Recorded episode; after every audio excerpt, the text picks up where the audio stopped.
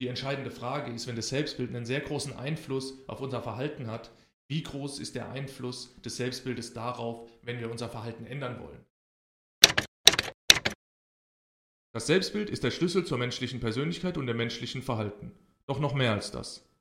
Man verschiebt die Grenzen der individuellen Leistungsfähigkeit, denn das Selbstbild bestimmt, was möglich ist und was nicht. Verändert man die Auffassung seiner selbst, erweitert man den Bereich des Möglichen. Dass das Selbstbild eine entscheidende Rolle spielt im menschlichen Verhalten und in der menschlichen Persönlichkeit, ist definitiv keine Neuheit. Und wenn man ehrlich ist, schon Anfang der 50er Jahre hat sich das psychologische Konstrukt des Selbstbildes entwickelt und hat bis heute Relevanz und Signifikanz definitiv im psychologischen Bereich. Die entscheidende Frage ist, wenn das Selbstbild einen sehr großen Einfluss auf unser Verhalten hat, wie groß ist der Einfluss des Selbstbildes darauf, wenn wir unser Verhalten ändern wollen? Wenn wir unsere Persönlichkeit verändern wollen, wenn wir unsere Gefühle gegenüber einer gewissen Sache verändern wollen. Dazu gibt es leider sehr wenig Statements, aber in diesem Video, kann man schon erahnen, wird auf jeden Fall die Behauptung aufgestellt, dass das Selbstbild eine sehr große Rolle spielt, wenn nicht sogar die entscheidende Rolle, wenn es darum geht, sich selbst zu ändern. Was verstehen wir unter Selbstbild? Das Selbstbild, wie der Name schon sagt, es ist das Bild, was wir von uns selbst haben. Und es ist eine Konstruktion aus den Erfahrungen und den Erlebnissen, die wir in unserem Leben gemacht haben. Bedeutet, wir durchleben eine gewisse Situation und waren in dieser Situation erfolgreich. Heißt, wir hatten die nötigen Fähigkeiten, wir haben die richtigen Gefühle entwickelt, wir haben uns grundsätzlich richtig verhalten. Diese Situation und diese Information wird in unserem Gehirn abgespeichert. Durchleben wir eine Situation und waren nicht erfolgreich, heißt, wir haben uns falsch verhalten, wir haben die falschen Gefühle entwickelt oder wir hatten eben nicht die Fähigkeiten, dann wird es als Misserfolg abgespeichert. Und dadurch, dass es fortwährende Ereignisse in unserem Leben gibt, wie zum Beispiel das Filmen dieses Videos, was ich erfolgreich abschließen kann oder als Misserfolg abschließen kann, haben wir quasi eine Idee von uns selbst. Also verschiedene Erfahrungen, verschiedene Erlebnisse bilden sozusagen oder malen das Bild von uns selbst. Und der entscheidende Faktor ist, dass das Selbstbild, wie eingangs in dem Video zitiert, quasi Grenzen setzt von dem, was wir können und was wir nicht können. So das klassischste Beispiel ist, denke ich, war immer schlecht in Mathe, ich bin schlecht in Mathe und ich werde immer schlecht in Mathe sein.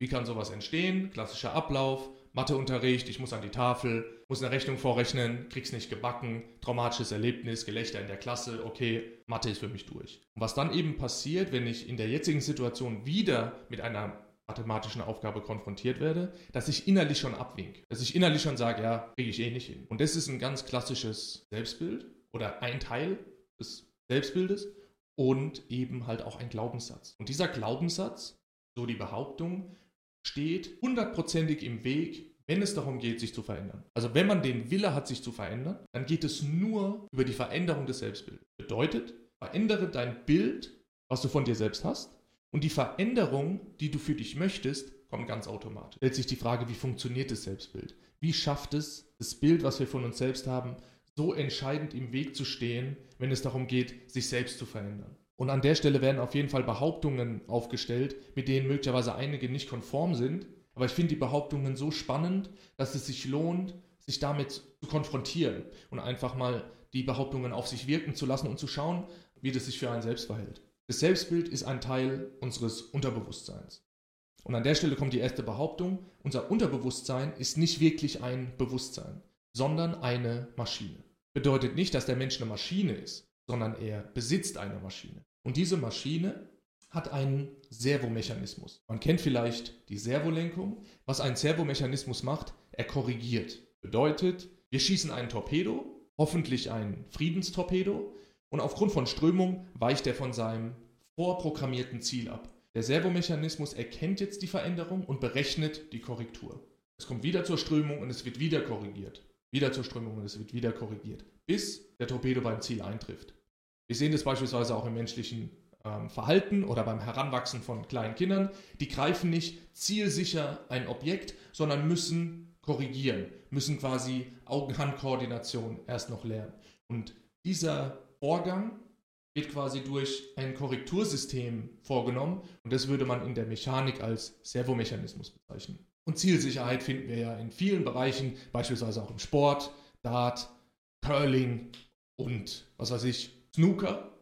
Und diese Zielsicherheit wird entwickelt durch Erfahrungen, die wir sammeln. Bedeutet, je mehr Objekte wir greifen, desto zielsicherer werden wir. Je häufiger wir auf ein Fußballtor schießen, desto zielsicherer werden wir. Und genauso auch unser Servomechanismus im Gehirn. Je mehr Information er hat, je mehr Erlebnisse wir gemacht haben, positiv wie negativ, desto klarer ist das Ziel, was wir verfolgen. Und somit limitiert das Selbstbild ganz entscheidend, was wir können und was wir nicht können. Um das Ganze einmal zu veranschaulichen. Unser Bewusstsein nimmt ganz aktiv einzelne Situationen wahr und die Informationen aus diesen Situationen werden jetzt in unser Selbstbild eingetragen. Denn unser Selbstbild ist ja einfach nur eine Vorstellung, nur eine Idee von uns selbst. Also hat ja manchmal auch nicht wirklich was mit der Realität zu tun. Also man kennt ja auch möglicherweise Menschen in seinem Umfeld, die so ein bisschen ein verschobenes Selbstbild haben, wo man sich von außen denkt, okay, gut, wie kommst du auf die Idee, dass man dich so sehen könnte, aber sich selbst sehen sich so. Bedeutet, unser Bewusstsein kann auch die Situation auf eine ganz spezielle Art und Weise wahrnehmen. Und das hat dann natürlich auch was mit der Feedback-Schleife zu tun, denn das Selbstbild und ganz speziell diese Maschine, dieser Servomechanismus hat natürlich auch ein Feedback-System. Denn es muss immer wieder angeglichen werden. Dazu kommen wir auch gleich noch. Jetzt haben wir eine Situation und in dieser Situation gibt es zwei Ergebnisse, zwei Outcomes. Erfolg beispielsweise Misserfolg. Man könnte das auch als Ziel bezeichnen. Jetzt klingt es im ersten Moment komisch, wenn man sich überlegt, okay, wie kann man einen Misserfolg als Ziel haben? Aber es gibt definitiv Situationen, da wollen Leute tatsächlich einen Misserfolg haben, weil eben diese Selbstbestätigung und diese Feedback-Schleife so entscheidend ist. Weil wenn man plötzlich eine Sache kann, die man davor sich immer eingeredet hat, dass man es nicht kann, dann könnte man sagen, dass die Wahrheit ans Licht kommt. Dann wird es für den einen oder anderen auch unangenehm. Kann man ja an der Stelle ganz offen sagen. Bedeutet, wir haben diese beiden Ziele, Erfolg und Misserfolg, und diese beiden Ergebnisse werden jetzt in die Maschine eingeschleust. Und in der Maschine überprüft jetzt der Servomechanismus, ob diese Ergebnisse kohärent sind zu den Informationen, die bisher vorliegen. Bedeutet, Matheaufgabe schaffe ich, schaffe ich nicht, wird eingeschleust, okay, bisher habe ich es nie geschafft, ich bin davon überzeugt, mein Selbstbild ist so programmiert, dass ich es nicht schaffe, okay, es gleicht nicht mit dem Erfolg, bedeutet, der Misserfolg wird durchgeführt. Und unser Unterbewusstsein gibt nun an unser aktives Bewusstsein zurück, es wird nichts. So funktioniert innerhalb dieser Maschine der Servomechanismus und dadurch, dass wir einen weiteren Misserfolg verbuchen, wird wieder die Information eingetragen in unsere Maschine, okay, einmal mehr hat sich bestätigt, Mathe ist nichts. Und das ist auch einer der Gründe, warum sehr, sehr viele Menschen daran scheitern, wenn sie sich Anfang des Jahres was vornehmen, gute Vorsätze formulieren und dann innerhalb von kürzester Zeit merken, okay, irgendwie hat sich gar nichts geändert. Weil die Kaskade problematisch ist. Wir brauchen ein Erfolgserlebnis, das sich unser Selbstbild ändert, sodass wir uns ändern können. Aber wir ändern uns oder wir werden auf einen Misserfolg ausgerichtet, haben einen Misserfolg, weil sich das Selbstbild immer selbst bestätigen muss und will, weil wenn es sich selbst bestätigt, fühlen wir uns wohl. Wir haben das Ziel, uns selbst zu bestätigen. So wie wir sind, so wollen wir sein. Daher muss die Veränderung des Selbstbildes vor der eigentlichen Veränderung der Gewohnheit stehen. Und das geht häufig sehr, sehr quer. Und jetzt ist natürlich die entscheidende Frage, kann man sein Selbstbild verändern? Und an dieser Stelle ganz klar, ja, man kann es verändern. Man kann es verändern durch positive Erfahrungen in den Bereichen, wo man bisher nur negative Erfahrungen gemacht hat. Heißt so viel, man überschreibt die Information, die bisher vorliegt, mit neuer Information. Jetzt kann man nicht jede Situation, die man in der Vergangenheit erlebt hat, nochmal durchspielen und jetzt erfolgreich meistern, aber der entscheidende Faktor ist, und es haben sehr, sehr viele Studien gezeigt, dass der menschliche Geist nicht unterscheiden kann von einer konstruierten, vorgestellten Situation und einer tatsächlich realen, echten Situation. Heißt, wenn wir uns intensiv in eine gewisse Situation hineinversetzen, und ich denke, die meisten Leute kennen das, Streitgespräch mit dem Chef, und es geht hin und her und hin und her, und im Nachhinein hockt man da, spült das Geschirr und geht das Gespräch noch tausendmal durch und ich hätte dies sagen sollen und jenes sagen sollen und tralala. Und was passiert? Der Körper reagiert tatsächlich darauf. Weil er nicht unterscheiden kann, sind wir tatsächlich in der Diskussion oder stellen wir uns das nur vor. Bedeutet, Blutdruck geht hoch, Atemfrequenz, Puls geht hoch, wir verkrampfen, wir werden aggressiv und es verändert sich tatsächlich was.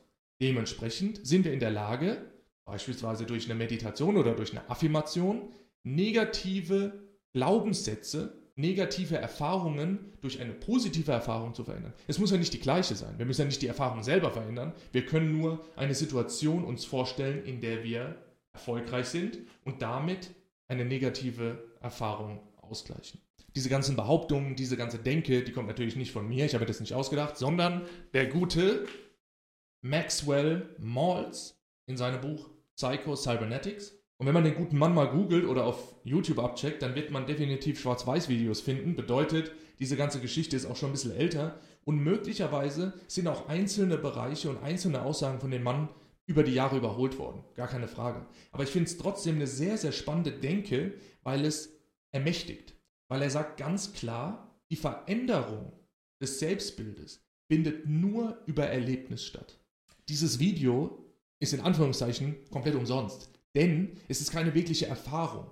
Man weiß jetzt auf intellektueller Ebene, was tatsächlich entscheidend ist, aber es ändert nichts. Und das sagt er ganz, ganz deutlich und das schreibt er ganz, ganz deutlich in diesem Buch. Und deshalb ist auch meine Empfehlung, lest dieses Buch. Denn in diesem Buch sind ganz klare Anleitungen für Erlebnisse, die dabei helfen, tatsächlich das Selbstbild zu ändern. Also dieses Video ist mehr oder weniger einfach nur da rein, da raus und fühlt sich im ersten Moment gut an, weil man was für sein Gewissen getan hat, möglicherweise, weil man denkt, so, okay, ich habe jetzt hier die krassen Informationen, ich habe es gecheckt, aber geändert hat sich gar nichts.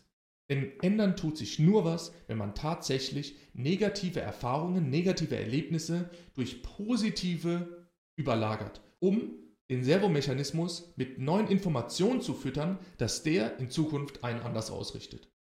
Was ich persönlich noch sehr witzig finde, ist die Tatsache, dass der Maxwell gar kein Psychologe ist. Der kommt nicht mal aus der Psychologie. Um genau zu sein, kommt er aus einem ganz anderen Bereich der Medizin, nämlich aus der Chirurgie, aus der Schönheitschirurgie.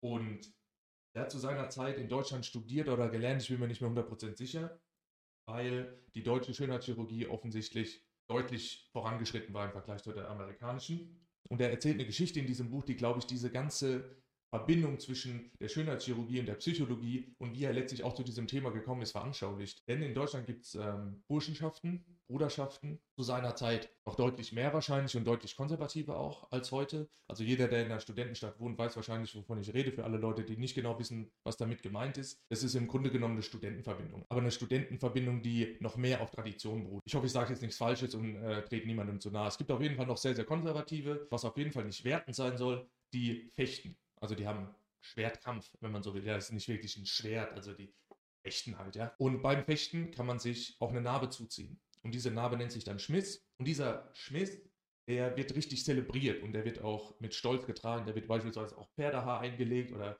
es wird Asche eingelegt, dass die Narbe nicht so richtig zugeht und dass die, ja, einfach sehr sichtbar ist. Was er dann beschreibt, dass es Leute gibt in seiner beruflichen Karriere, die sind komplett entstellt durch so eine Narbe oder fühlen sich zumindest entstellt durch so eine Narbe. Und dann gibt es andere Leute, die tragen die Narbe einfach mit hartem Stolz und die wollen, dass die Leute das sehen und für die ist das, ja, wie ein Talisman. Und an dieser Geschichte hängt er dann auch ein bisschen auf, warum er zur Psychologie kam. Und seine Erfahrung war beispielsweise auch, dass er Leute hatte, die wurden äußerlich verändert und für die hat sich ihr komplettes Leben verändert. Also eine kleine Operation, eine kleine äußerliche Veränderung hat einen wahnsinnigen Selbstwert mit sich gebracht. Und dann gab es Leute, die wurden operiert und die kamen nach einer gewissen Zeit auf ihn zu und haben gesagt, sie wurden gar nicht operiert. Da wurde gar nichts geändert. So, sie sehen nichts. Und sie wurden offensichtlich operiert. So entstand im Grunde genommen die Frage, was eigentlich das, sage jetzt mal, das Problem ist im Inneren der Person, dass sich da nicht so viel tut. Bis es dann eben halt auch zu dem Punkt kam, dass er gesagt hat, es gibt Leute, die müssen einfach nicht operiert werden.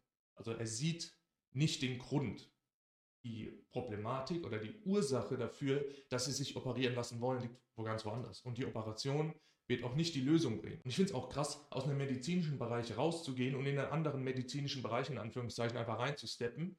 Und er zitiert auch wahnsinnig viele Leute und zeigt dementsprechend auch, dass er sich auch mit der Denke von vielen anderen Leuten auseinandergesetzt hat und nennt die auch namentlich, was ich immer krass finde. Einfach die Credits zu geben, wo die Credits auch hingehören. Und es gibt möglicherweise auch Leute, die sagen so, ja, der ist ja gar kein Psychologe und was redet der da von Mechanik und was soll das alles? Aber ich finde die Tatsache, dass er sich mit den Leuten in dem Metier auseinandergesetzt hat und dann seine These formuliert, einfach stark. Und das äh, kann ich respektieren. Und ich finde, unabhängig davon, das ist einfach ein sehr, sehr spannendes Buch und sehr, sehr, sehr, sehr lesenswert. Und weil du es bis hierhin geschafft hast, kriegst du natürlich jetzt auch noch die Ansage gedroppt, dass du irgendeine Glocke aktivieren musst, in irgendeinen Channel subscriben sollst. Aber was ich eigentlich sagen will, vielen, vielen Dank für die Aufmerksamkeit. Bleibt gesund. Lest mehr Bücher. Hört niemals auf zu lernen.